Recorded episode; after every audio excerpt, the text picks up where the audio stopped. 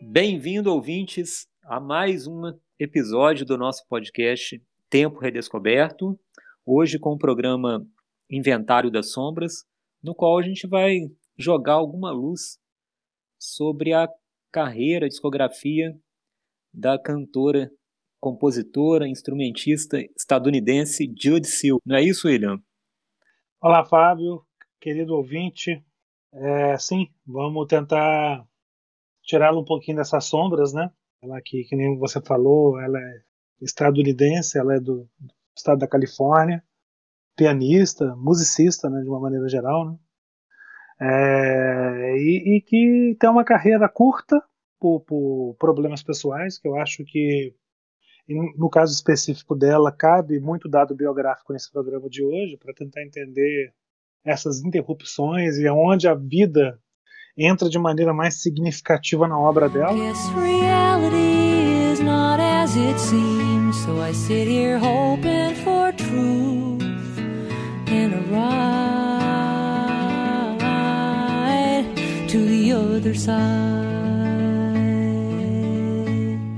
Beleza. Como você disse, né, William, ela teve uma carreira curta, uma vida curta, né, melhor dizendo, e ela deixou dois discos gravados e algum material solto, né? um, um terceiro disco é, não concluído.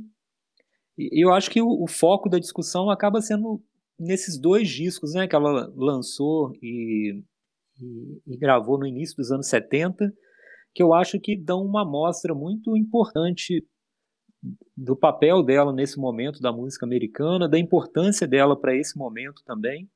É uma cantora com uma identidade muito forte e que infelizmente ficou esquecida durante um tempo.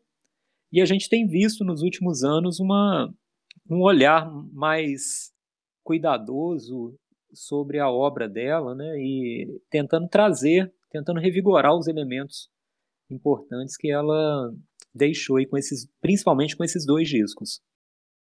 Perfeito, Fábio. É, Para o nosso ouvinte já se, se localizar, né? Os dois álbuns são do início dos anos 70. Naquele momento, a, a crítica a comparava com algumas cantoras de, já de grande importância e renome para aquela época, como o caso da Johnny Mitchell, da Linda Ronstadt, Laura Nyro, Teve crítico que é, fala que a Jude Seal tem um lado de composição de arranjos que a aproxima muito do Brian Wilson do The Beach Boys. Seria um Brian Wilson de saias, mas em menor escala. E realmente, é, vamos tentar focar nos dois álbuns, tentar também, eu acho que até um pouquinho antes, a gente abordar um pouco esse lado da vida, da, dados biográficos da, dessa curta trajetória de vida que ela teve aqui nesse plano, para a gente começar a situar o nosso ouvinte quem foi Jude Seal, né, Fábio? É isso aí, William. Se você quiser até começar com essa parte é, contextual e biográfica. Perfeito. É, que nem eu falei no início, ela é californiana, é musicista, toca violão e piano. Ela aprendeu a tocar piano com o pai dela. Aprendeu já logo cedo, né?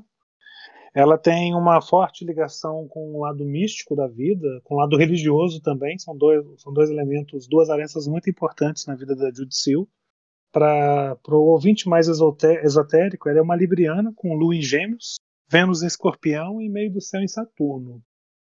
É, talvez num outro programa, com, em, em outra outro viés de outro programa nosso, que a gente tem essa possibilidade, a gente venha falar de signo e explicar um pouco o que, que isso se traduz. Ou mesmo, se alguém tiver curiosidade, nos comentários eu posso estar tá jogando um pouco mais de raio de luz. Mas, para quem é um pouco entendido, já vai entender que não foi fácil a vida por esses elementos astrológicos. Mas, é, é, é pois é. É, associado a isso, ela está sempre envolta em pequenas delinquências ou situações em que arremete a roubo de posto de gasolina, falsificação de documentos. Ela teve presa, foi parar em reformatório, é, conheceu as drogas muito cedo, ficou muito viciada em heroína, começou a se prostituir para começar a ter um pouco de grana para uso de droga. Foi casada duas vezes. É, o segundo casamento, salvo engano, foi em torno de 21 anos, quer dizer, ela é de 1944, em 65 ela já estava no segundo casamento. Tem um problema de eu acho que alguns personagens vêm esse mundo, eu costumo falar isso com alguns amigos, e trazem em si o signo do trágico. Parece que tudo em torno delas gira em torno do trágico, assim, e a é um pouco isso, sabe? Tem a perda do pai, a perda do irmão, tudo é muito dramático na vida dela, assim. A, a mãe dela casa novamente, ela não se dá bem com o padrasto, enfim, é toda uma série de, de situações assim que a levam para uma ruptura do lado correto, ou lado politicamente correto da vida, e faz dela uma outsider, vamos falar assim, no campo, no campo pessoal mesmo, né? Então, ela, é, que nem eu falei, até os 21 anos ela estava casada duas vezes, e no segundo casamento o marido dela, que era do ramo musical também, lhe apresenta a heroína. Viciada, drogada, Estamos falando em 65. Só para o ouvinte se sintonizar, a gente já falou no início do programa, ela lança dois álbuns. O primeiro de 71, 1971, e o segundo de 73. Então ela lança é, o primeiro álbum dela com 27 anos o segundo com 29. Até como uma forma de estar tá purgando esses demônios. E associada a toda essa tragédia, ela vai para Revoltório, colégios de formação católica, tem uma relação muito forte com o lado cristão, é, ela considerava o livro mais importante que ela tinha lido, que ela leu, um, um livro de um escritor grego é, chamado Nikos Kazantzakis, é, que é a Última Tentação de Cristo, que foi filmado no final dos anos 80 pelo Martin Scorsese. O Nikos Kazantzakis tem outro livro que foi filmado anteriormente também no cinema, isso já mais atrás, nos anos 50, final dos anos 50, início dos 60, salvo engano, que é Zorba Grego, do Michael Kakoyanis, né?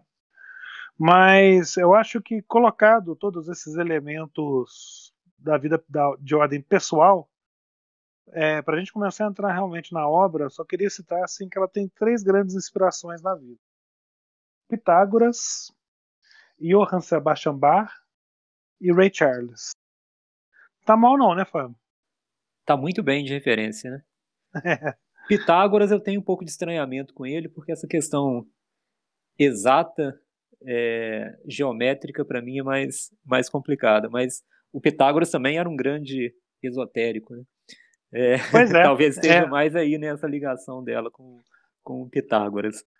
Concordo, é. Eu, eu acredito que sim. Ela, ela, o bar dá para entender perfeitamente usando a música como uma busca por um processo de liturgia, né, de comunhão com o divino. É, Ray Charles, eu acho que tem um lado do, da parte de arranjo, de ritmo, né, de melodia, embora não tenha nada a ver, o Ray Charles é soul e ela está mais voltada para folk music, mas eu consigo ainda ver alguns elementos. É, Pitágoras realmente pode ser um campo mesmo do, do, do bravamento do esotérico, né, dos segredos do universo. Bastante possível que seja por aí, né? Né? É, né? Acredito que sim. E eu queria só mencionar um ponto aqui, até para iniciar um pouco é, a minha visão né, sobre esse entrelaçamento de vida e obra. É claro que ninguém precisa conhecer a vida né, de um artista para entender a obra dele, mas eu concordo contigo que no caso dela é interessante a gente fazer essa relação, entender como que se dá essa conexão, porque ela busca uma redenção pela obra, né? Então a gente não vai encontrar, não é uma obra de muito sofrimento como se esperava ou como se poderia esperar de alguém com uma vida tão trágica, né? Como você disse, marcada pelo signo do trágico. Mas é uma obra que busca a redenção. Então é uma obra que em alguns momentos a gente encontra iluminações, né? a gente encontra é, busca por saída, né, busca por uma conexão perdida com, com o divino, né, e aí de fato, né, como você bem mencionou, essa questão do bar entra muito é, apropriadamente para ela, não só pela questão do órgão também, né, ela tocava órgão, que é um instrumento que o bar dominou absolutamente, mas eu acho que essa questão da busca por algo transcendente.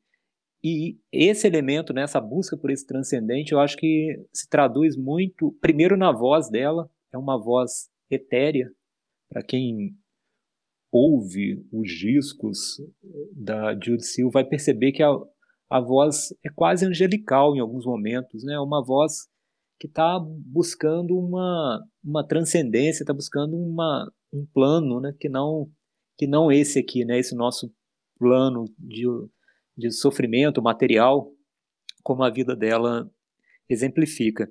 Mas e eu queria destacar, né, não mais aqui, mas eu queria destacar uma, uma outra questão que é importante quando a gente pensa no bar. Você mencionou que muitos a comparam, a comparavam com a Johnny Mitchell, e aí eu acho que o elemento do bar como uma referência musical para Jude Seal ilustra um outro, uma outra dimensão que, que eu acho que é interessante a gente é, diferenciá-la né, da, da Johnny Mitchell. Enquanto a Johnny Mitchell é uma compositora de melodias, a Jude Seal eu vejo como uma, uma compositora de harmonias. Né? E isso Caramba. também eu acho que vem do Bar. Né? O Bar era um, um mestre também das, das harmonias, dos acordes. E isso acho que é exemplificado no primeiro disco, mas sobretudo no segundo disco. Né? Então, quando a gente entrar nessa discussão da, da discografia dela e poder abordar mais detalhadamente o primeiro e segundo disco, é, eu acho que essa questão é interessante de ser ilustrada, né? Como que a harmonização da voz, das músicas, né? a harmonização instrumental é um elemento importante para a gente entender a criação da Jude Seal. É, eu quero só apontar dois elementos antes da gente entrar na análise da obra. É, o primeiro deles, vou fazer em ordem cronológica de citação. Eu falei no início do nosso programa que alguns a consideram um epíteto do Brian Wilson, do, do Beach Boys. E pode-se entender isso como que ambos, né, tanto Brian Wilson quanto a Jude Seal, usam a música como uma espécie de catarse. E você colocou muito bem, né? Os arranjos, a melodia, vai sempre levar para uma, uma espécie de busca de saídas, né? É interessante porque se você for pegar as letras, as histórias das músicas, já vão trazer todo um lado de referência a uma alma perturbada. Então, é interessante como que esses elementos contraditórios é, se casam na música da Jude Seal. Esse é o primeiro ponto que eu acho que eu queria levantar. Acho não, que eu quero levantar. E o segundo ponto, quando você fala dessa parte do trabalho do campo harmônico, né, que aproxima do bar, é, é uma coisa interessante que no caso da Judy Seal, né, essa harmonia poética musical que ela faz, né, tá sempre muito lapidada ou evidenciada para a eficiência vocal que ela tem. Ela tem uma voz muito boa, muito qualificada, tem um canto muito bonito, e a, e a, forma de cantar tem uma dicção muito elevada, diria até quase que bíblica em alguns momentos, né? Que vão fazer com que todos esses casamentos que a gente está falando aqui de início, a parte de arranjo, de harmonia, é, letra, história e canto, já começa a colocar o, o nosso ouvinte do podcast em que universo ele está entrando, entendeu? Eu também concordo, William, com isso, né? Eu acho que esse, esse registro vocal dela remete até uma, a esse casamento aparentemente contraditório, né, de uma quase que de uma arte sacra para quem teve uma vida tão trágica e tão aparentemente distante de uma vivência religiosa no cotidiano. Né? Eu acho que ela reservou essa vivência religiosa e aqui eu uso a palavra religiosa mesmo, porque eu acho que esse é essa é a palavra que traduz né, esse sentimento dela. Não é só uma espiritualidade que está ali, né, mas eu acho que tem uma concretude religiosa que permite a gente usar a palavra religião mesmo, né?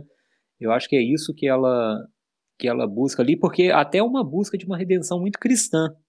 Sim. Né? A gente pode ver isso em algumas letras, né? Tem uma música que faz uma referência clara a Jesus Cristo, mas não é uma religiosidade panfletária que a gente está falando aqui, né? É uma, é uma depuração religiosa por meio da arte, por isso que é tão que a obra dela é tão importante. Sim, sim. É, é, eu, eu acredito tanto no, aspecto do que a gente está chamando aqui da, da sese, né, desse lado espiritual, como também existe um lado, eu acho até histórico da religião, né? A gente falou aqui da, a gente vai entrar agora na, desculpa, a gente vai entrar agora no, nos álbuns e uma das músicas vai falar do, talvez o principal personagem cristão. Talvez não, o principal personagem cristão, que é Cristo. Exatamente. Então, assim, é, tem um aspecto histórico também, né, Fábio? Eu, eu acho que a gente poderia até começar falando dos dois álbuns, né? Se você quiser começar, eu vou apontando o que, que eu acho de cada um deles e, e a gente vai costurando esse nosso bate-papo aqui em cima dos dois álbuns. Beleza, vamos lá então. O primeiro álbum, né, já foi mencionado aqui no podcast, ele é de 71. Ele tem o nome dela, né, não tem um título, o álbum é uhum. Jude Seal. E é um álbum bastante respeitado entre os críticos e, e, e ouvintes. E é um álbum que ressalta muito a qualidade das composições. Eu acho que ela é uma grande compositora de canções. Né? As canções são muito boas, são músicas que funcionam bem para violão e voz, piano e voz, em alguns casos. E, e se destaca demais nesse primeiro disco a forma como ela interpreta essas músicas. Eu acho que se eu tivesse que destacar algo nesse primeiro disco, seria esse casamento de interpretação com as composições. Né? Parece que ela encontra uma, um casamento ali, uma, uma verdade, né? Claro que quando ela própria é compositora, né, de todas as músicas do primeiro álbum, isso faz com que seja mais genuína essa interpretação, né? Mas eu acho que não é só o fato dela ser a criadora das músicas, não. Eu acho que tem ali uma vivência muito forte, né, de todas os, de todos os temas que as canções trazem, mas principalmente uma vivência muito forte da música como um elemento é, de fuga mesmo, né? um elemento de redenção. Uma coisa que eu acho que é importante a gente destacar, geralmente a gente tem isso no, no, no universo pop em maior destaque, tem vários artistas que quando fazem o seu primeiro, no máximo segundo álbum, é, batizam o álbum com o nome, com o seu próprio nome, como no caso aqui da Jude Seal, álbum, primeiro álbum tem um, é, de mesmo nome, Jude Seal, sem título, né? é, o título do álbum é o, é o, nome do artista.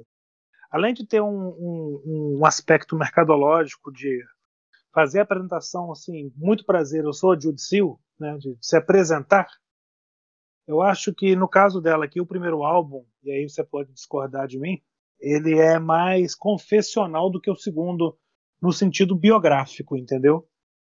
E talvez por isso, porque realmente ela está se expondo cruamente e se lançando para esse universo fonográfico. É, e como um aspecto histórico, a gente pode ainda falar mais um pouquinho desse álbum, destacar algumas músicas. É bacana a gente falar que ela assina um contrato com David Geffen, que estava lançando o selo da Asylum Records, a gravadora Asylum Records, e é o primeiro contrato que ele assina. Ele a ouve, é, ouve o material da Jude Seal e de imediato já assina com essa promissora cantora, pensando assim, gente, eu tô, eu tenho nas mãos um talento.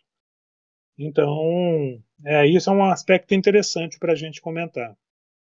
É, foi um ótimo reconhecimento dele, né, William? Porque estava é. apostando numa compositora pouco conhecida, ela já tinha sido gravada, inclusive uma das músicas do álbum já havia sido gravada por, por uma banda, se eu não me engano, um ou dois an anos antes desse álbum, que é a canção Lady O, isso. Mas ela não era conhecida né, naquele meio ali da Califórnia ainda. Ela estava buscando espaço e, e, de fato, é uma, uma aposta que mostra um talento também né, por parte da, da gravadora em reconhecer o talento, em reconhecer a potencialidade da Jude Seal. Eu queria destacar com relação a esse álbum, né, eu já falei a música Lady O, eu acho uma música muito bonita, uma melodia muito bonita, é uma, é uma balada, Acho que é assim que a gente pode descrever essa música. E a nota baixa aí do disco para mim, né? Eu, eu, gosto muito do disco, né? Não, não, não me entendam mal, mas eu acho que são os arranjos. Os arranjos não são responsabilidade dela nesse disco. E eu acho que em alguns momentos as cordas ali, tem uns arranjos de corda, o, o arranjador do disco acaba investindo muito nessa, nessa linguagem né, de usar cordas nas músicas, eu acho que isso pesa um pouco o disco em alguns momentos e, e traz um, um efeito até um pouco contrário, me parece, das músicas, né, que são músicas, são baladas e músicas mais a linguagem mais folk, e essas cordas acabam pesando e trazendo até uma dramaticidade que talvez as músicas não tenham. Com relação a esse primeiro álbum, eu acho que nele está mais evidente uma espécie de reconciliação que a Jude Seal faz entre luxúria e amor divino. Você destacou muito bem Lady O, né?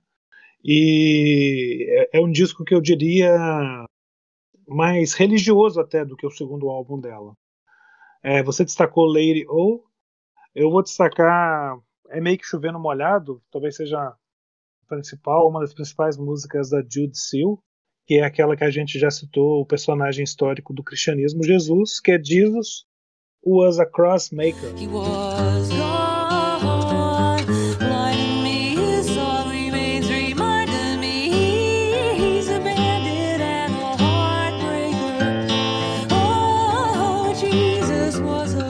É, e essa música, ela tem duas histórias interessantes. Primeiro que ela, como eu falei anteriormente, ela havia lido já o, a Última Tentação de Cristo, e Cristo é filho, foi criado por Maria José, filho de Maria José, e José é carpinteiro. Então, na época, se fazia muita cruz. É um, é um aspecto biográfico.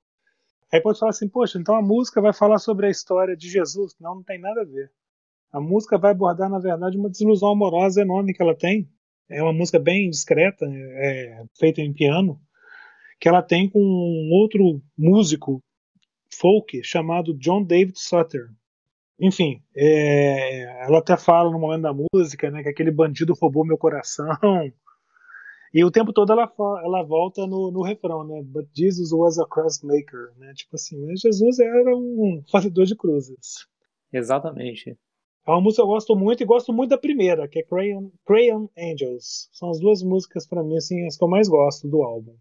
É, Crayon Angels, eu acho que entra né, dentro desse aspecto mais etéreo, né? É uma música. Uhum. Até remete, né, claro, a, a, ideia de anjo, né? Tá no próprio título. Sim. E eu queria só fazer uma ressalva, né, com relação a, a uma questão que você mencionou de ser o primeiro disco e ser mais biográfico. Eu acho que entra naquela história que é muito discutida e muito avaliada pelos críticos, é né, que o primeiro disco a pessoa se preparou a vida toda para ele. E eu acho que é difícil que o primeiro disco não seja tão biográfico assim, né? Porque ele vai trazer canções que teoricamente você se preparou muitos anos para ela, porque tudo aquilo que você não fez até o momento de lançar o primeiro disco é passível de ser incluído nele. Né? E aí, talvez no caso da Judy Seal, você vai poder falar depois, William, como é que você vê isso. Eu acho que o segundo disco, ele até mais tem um frescor maior, porque eu acho que ela consegue lidar com um certo distanciamento, eu acho, desse período da dessa questão mais biográfica dela, sabe? Eu acho que isso traz um frescor para o disco, no caso do, do, segundo, né, que a gente vai comentar daqui a pouco. Mas eu acho que o primeiro ele tem esse aspecto mesmo de ser um disco que foi acalentado a vida dela toda. E ela não gravou esse disco tão jovem, né? É Exato. um disco já de uma pessoa madura já, né? De um adulto, né? Não é como acontece com alguns compositores né, e, e, artistas que lançam o primeiro disco muito jovens, né? No caso dela, não, já é uma pessoa madura, inclusive já gravada por outros. Exato. É, uma coisa que eu acho interessante, eu estava falando sobre a música que eu mais gosto do álbum, que é Jesus Was a Crossmaker. Essa composição ela foi produzida pelo Graham Nash, do Crosby, Stills, Nash Young. É uma música muito bela mesmo, assim, muito, muito, muito interessante. É interessante esse primeiro álbum, a gente é, já começa a identificar o perfeccionismo que ela tinha com a música, assim. Reza a lenda que, assim, ela não se importava em demorar para compor uma música. Podia levar um ano, que seja, mas assim, tinha um, uma, uma, um zelo, né, um esmero por, por fazer aquela canção assim que a levava à beira da, do excesso, até eu diria, do, do perfeccionismo. Talvez, né, por isso também ela tenha demorado tanto para um primeiro disco, né, para ter a coragem, claro que tem a oportunidade da gravadora, né, não é só uma escolha do artista, né, a gravação de um disco, mas eu acho que ela também quis adiar isso por questões é, artísticas, me parece, sabe? Eu, eu acho que ela, mesmo que isso seja inconsciente, ela entendia que ela precisava que o disco sairia no tempo que deveria sair. É, eu, eu tenho sempre uma frase que eu uso é, em, em situações como essa que você acabou de citar, se aplica a várias situações da vida, não só a música, que é retirada da música do Chico Buarque. Quem me vê sempre parado, distante, garante que eu não sei sambar. Estou me guardando para quando o carnaval chegar. Parece que a pessoa realmente se guarda para aquele momento, assim, é, sabendo que a hora certa vai chegar e que se, for, se o primeiro álbum foi lançado com 27 anos, se fosse com 29, 33, pouco importa. O fato é saber a hora certa de lançar. Você vê, tem dois caras aqui falando que nem doido, levaram quase que uma vida toda para fazer um podcast, que dirá uma composição, né? É, isso não é nada, né? Bom, William, vamos, vamos para o segundo álbum? Vamos, vamos sim. Aí, aí assim, é, embora seja. Ah, só um detalhe, tá, Fábio? O primeiro álbum, o Jude Seal, né, de 71, ele foi muito aclamado pela crítica, mas foi pouco aceito pela, pelo público. E isso já deixa algumas sequelas na, na carreira da compositora, dela com ela mesma, esse nível de perfeccionismo, de não aceitar muito bem as críticas. Críticas de público, eu diria. Além da dificuldade que ela tem também de se apresentar ao vivo em palco. São duas situações que já já a gente volta para falar um pouquinho mais sobre isso, mas não pode deixar de passar isso não. Bom, mas falando é, sobre o segundo eu queria só acrescentar, desculpa te interromper, William. Eu queria só acrescentar uma coisa. Eu mencionei antes sobre o fato do primeiro disco ser cultuado, mas esse culto ele é mais recente. Né? Então acho que isso complementa aí a sua fala da, da recepção mais fria por parte do público. E somente agora, eu diria que de 2005 para cá, né, 15 anos mais ou menos, que os álbuns foram relançados e que esse relançamento dos álbuns, até remasterizados os dois, é que tem permitido uma nova apreciação da obra da Judy Seal, alcançado um público maior até, e até uma, um reconhecimento por parte do público que no momento do lançamento não houve. Não, e assim, e hoje é, tem crítico que prefere o primeiro, tem crítico que prefere o segundo. Eu já vou lançar polêmica aqui, né? O Judy Seal, o primeiro álbum dela para mim, é como se fosse um piquenique.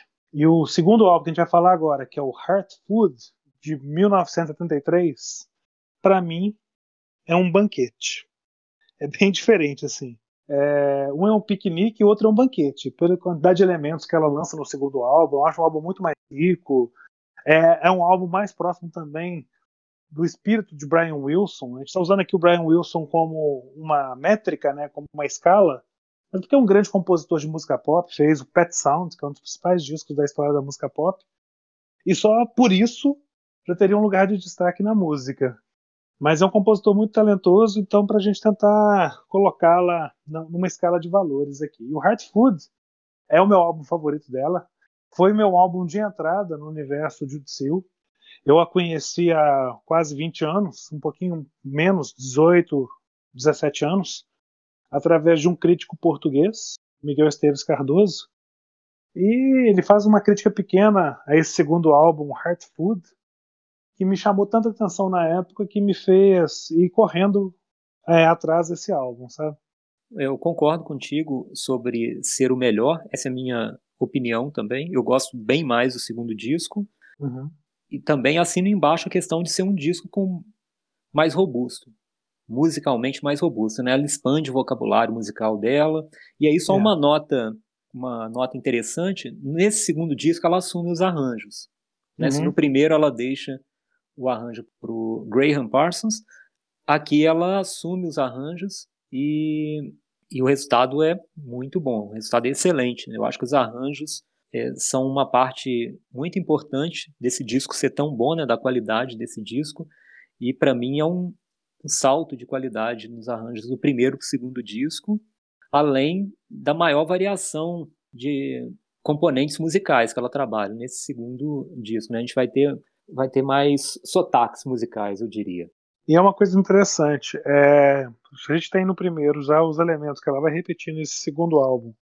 Aquela história da busca de redenção na música, a luta para alcançar uma iluminação espiritual, a influência do bar, é, essa dicção elevada, bíblica, né? o trabalho harmônico muito destacado, tudo isso realmente assim vai estar aqui dentro de, de Heart Food, mas é aquilo que você falou. É, existe uma, uma digital maior de Udsil nesse segundo álbum do que no primeiro. E assim, é, a gente gosta de, de, de, A gente que gosta de música pop, a gente sempre faz, dentro desse nosso universo, sempre faz assim, as nossas eleições. Né? Eu colocaria esse segundo álbum, Heart Food, é, vou falar uma coisa aqui como uma provocação para o mas e isso assim pode parecer que é pouco, mas não é. Ele está entre os 15 e 20 melhores álbuns da década de 70 toda, que é uma década muito profícua. Você tem David Bowie, Lou Reed, Neil Young, Stevie Wonder, você tem é, o Miles Davis no, no experimentalismo dele, a música popular brasileira. Então, você colocar um álbum como esse, o Heart Food, Johnny Mitchell, como a gente já falou anteriormente, é, entre os principais álbuns dos anos 70, ah tá, vai entrar na minha lista de 20, de repente na tua não entra na de 20, na de 30, 40, pouco importa. Eu quero dizer o seguinte, que é, um, é, uma, é uma riqueza, é uma pérola dos anos 70. Uma pérola negra, diria o Luiz Melodia. É, eu acho que é um disco que merece, sim, ser dimensionado né, nessa, nesse contexto dos anos 70, que é um momento tão rico né, para a música. Deixa eu só fazer uma correção aqui, né? Eu falei Graham Parsons, mas é, é, é Graham, Nash. Nash, né? É. é. Eu ia chegar lá, eu ia chegar lá. mas aí só mencionando nessa questão aí do disco como uma referência dos anos 70, eu acho que ele está muito dentro desse espírito mesmo dos anos 70, mas ao mesmo tempo ele não é só um, um subproduto, né, vamos dizer assim, né, quando você tem já um, uma linguagem e um estilo consolidado e você tem boas obras que acompanham, né, que quase que uma diluição, né, vamos dizer assim. Eu acho que, o, que ela ainda assim ela traz elementos que são novos, ela traz uma contribuição que não havia na música nesse momento, né, seja por causa da capacidade dela de harmonização, né, os, os elementos vocais, o estilo de composição dela também não é apenas uma, uma repetição de uma fórmula, né? E, e às vezes a gente tem bons artistas que fazem repetição, né? Isso não, não significa necessariamente que seja ruim, não. Nós temos bons artistas, mas que não são necessariamente inovadores. Mas no caso dela, eu acho que não é só uma, um prolongamento do que a gente já ouvia com esses grandes nomes dos anos 70. Né? Eu acho que esse álbum a consolida como uma compositora com coisa nova e com coisa importante, com contribuição genuína. Você falou uma coisa que me fez pensar aqui, é, não vou nem entrar muito a fundo não para não estender demais o nosso programa, mas você falou essa história assim da pessoa que se repete, né? Me fez lembrar muito o ABC da literatura do Ezra Pound, que ele vai classificando os escritores. E talvez é, a Johnny Mitchell ela não é uma diluidora. Ou ela é uma, uma inventora ou ela é uma mestra uma mestra. Com certeza diluidora não. E só para falar uma outra coisa, assim, é meio que chovendo molhado, talvez esteja um discurso um pouco vazio. Eu falei que o primeiro álbum de Utsil seria um piquenique e o segundo álbum um banquete musical. Eu vou acrescentar uma outra palavra no Heart Food. É um banquete musical atemporal. A gente pode tirar esse álbum de 73, suponhamos que ele nunca tivesse sido lançado em 73 e que a Judicil fosse uma uma existência da nossa época presente. E ela lançasse o álbum em 2020. O álbum seria tão forte quanto. Eu tenho certeza disso. Né? Tem obras que são. Na verdade, né, as grandes obras de arte são atemporais. E esse disco, sem dúvida alguma, é uma dessas obras. Eu acho que ele entra nesse rol aí de músicas muito adiante do seu próprio tempo. Né?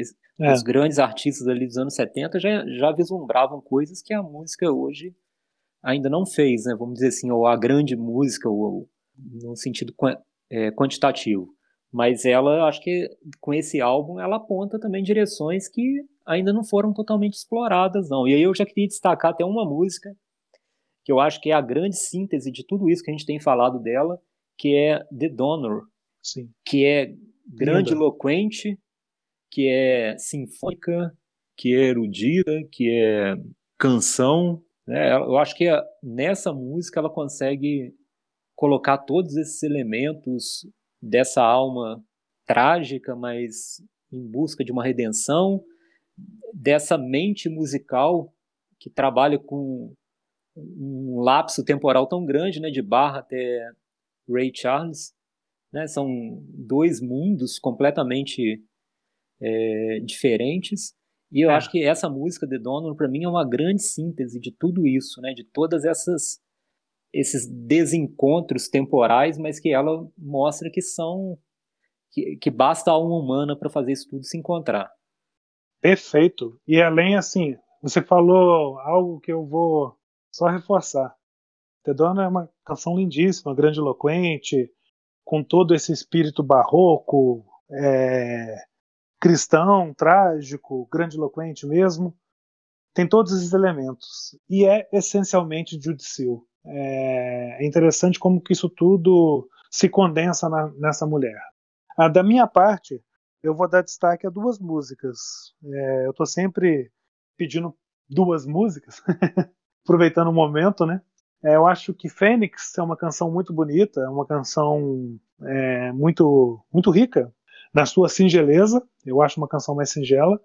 E The Kiss. Aí, assim, a pessoa que me ouviu o tempo todo falando em Jude Seal e Brian Wilson, se escutar um pouco The Kiss mais atentamente, vai encontrar alguns elementos wilsonianos na música. Como não poderia ser diferente, né, William? Todo grande disco é difícil de você destacar músicas, né? Mas é. eu, eu acredito que com essas três dicas aí a gente tenha deixado uma, uma boa uma pista né? aí, né? Uma boa pista para se ouvir esse disco, né? Mas ouça um disco todo, né? O disco não tem bola fora, não. Nesse disco é não. forte mesmo, do início ao fim. Então, esse né, vale muito a audição, assim como o primeiro também, né, sem sim, dúvida sim. alguma, né? A nossa preferência aqui não pode afastar ninguém do primeiro disco, né? Eu acho que os dois é. se complementam. Mas para encerrar aqui a minha a minha fala sobre esse disco, eu acho que é um disco que deixa pra gente que o ouve um gosto amargo porque ele aponta para tanta direção que ela poderia ter tomado e a gente, né, ficou com ele, né? não tem depois, né? Não tem depois. Então não tem um terceiro disco e isso é trágico, né, para nós que gostamos é. de música, que gostamos da arte, porque é um disco que mostra uma uma vontade de criação, uma força de criação que poderia ter levado, certamente teria deixado aí outras grandes obras depois.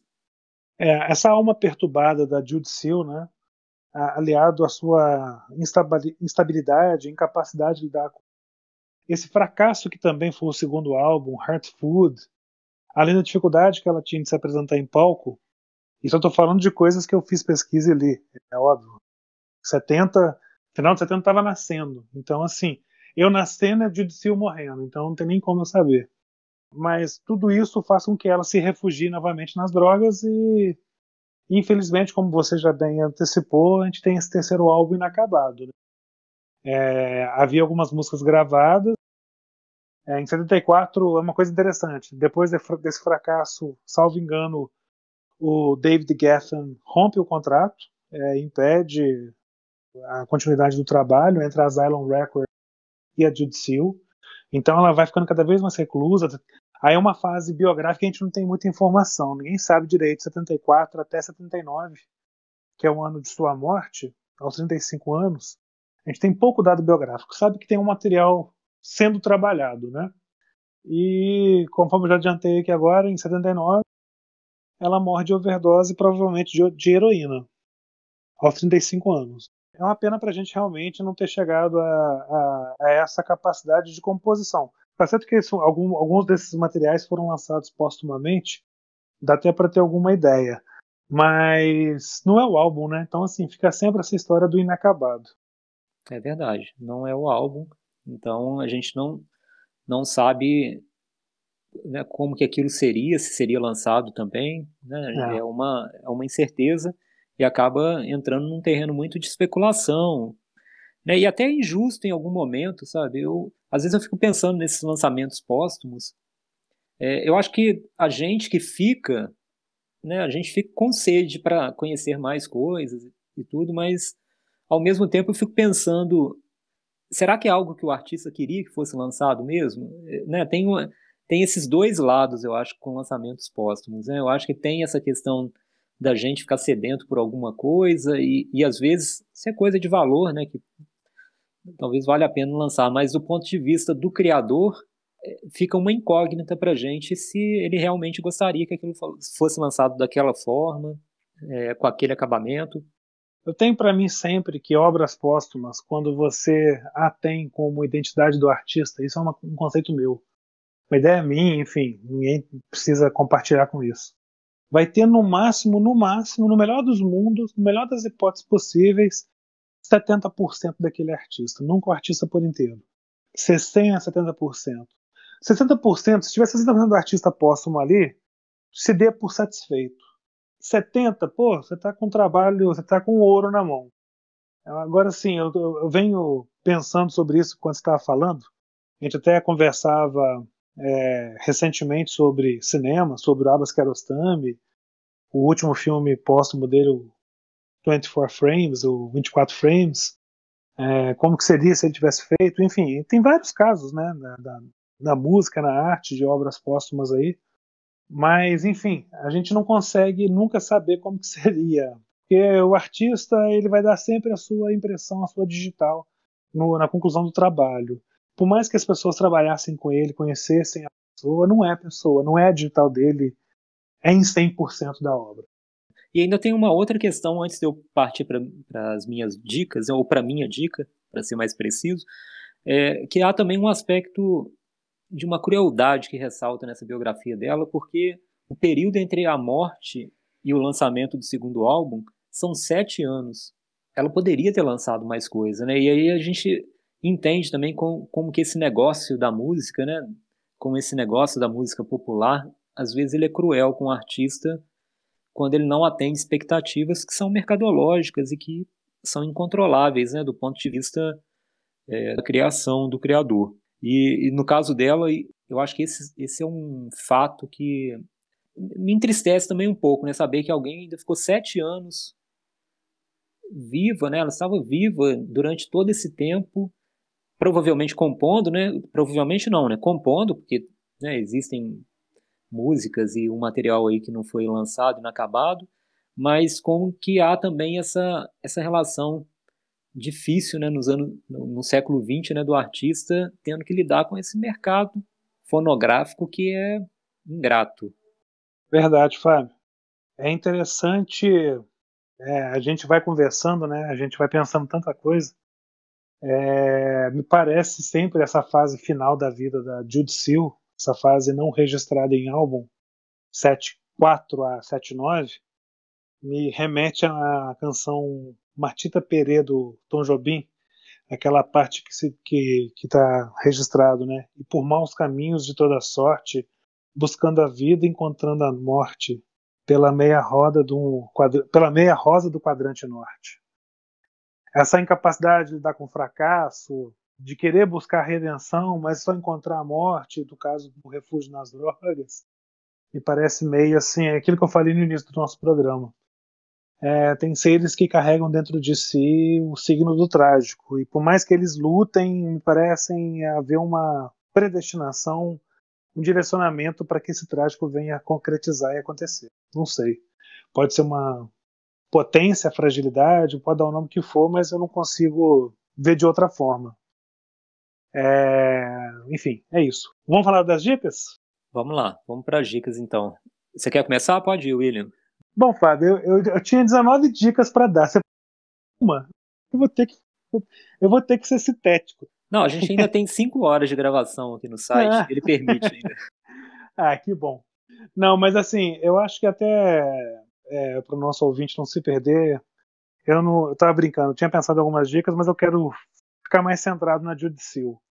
Então, assim, em especial conheço os dois álbuns, da compositora. Para quem não conhece, vá também a Johnny Mitchell, aí já uma outra dica de tabela. E depois de escutado os dois álbuns que ela lançou, se puder ir atrás do álbum de 2005 lançado, que tem algumas, alguns materiais inéditos, chamado Dreams Come True, eu acho que vale a pena. De minha parte é isso. Aí quando você vai falar assim, William, você, roubou minha dica. Não, quase. É, a minha dica vai ser semelhante à sua, e até um contexto também semelhante. Eu acho que primordialmente ouçam os discos, né? Aqueles que gostam da Judy Seal, aqueles que, que vierem a ouvir o disco a partir do nosso podcast, os dois discos, e gostarem. Aí eu tenho uma dica também, que é um disco com raridades e registros ao vivo, que chama Songs of Rapture and Redemption, que tem algumas faixas gravadas ao vivo em Boston, é, algumas das faixas, inclusive, lançadas nos dois discos, né? e algumas outras canções que não, não figuram no disco. Então, assim, tem material ali interessante, mas é o tipo de material para quem já gosta da cantora. Você não pode começar a ouvi-la por esse material, né? Eu acho que isso daí é um, um elemento periférico, assim, né? Vamos dizer. Então, eu, primordialmente ouçam os, os dois álbuns. Para aqueles que já gostam, para quem vier a gostar da Jude Seal, aí se aventure também por esses dois discos aí que nós sugerimos, né, William? Eu penso dessa forma, eu acho que isso daí é, é um bônus mesmo. É engraçado, né? É, vou aproveitar sua dica, porque eu vou fazer minha meia-culpa aqui e tirar o crédito ou o valor do programa todo. eu mesmo não conheço esse álbum que ela fez, que foi lançado em 2018, né? Songs of Rapture and Redemption. É, nunca consegui parar para escutá-lo. Então, assim, é, um, é, algo que a sua dica me vale ouro.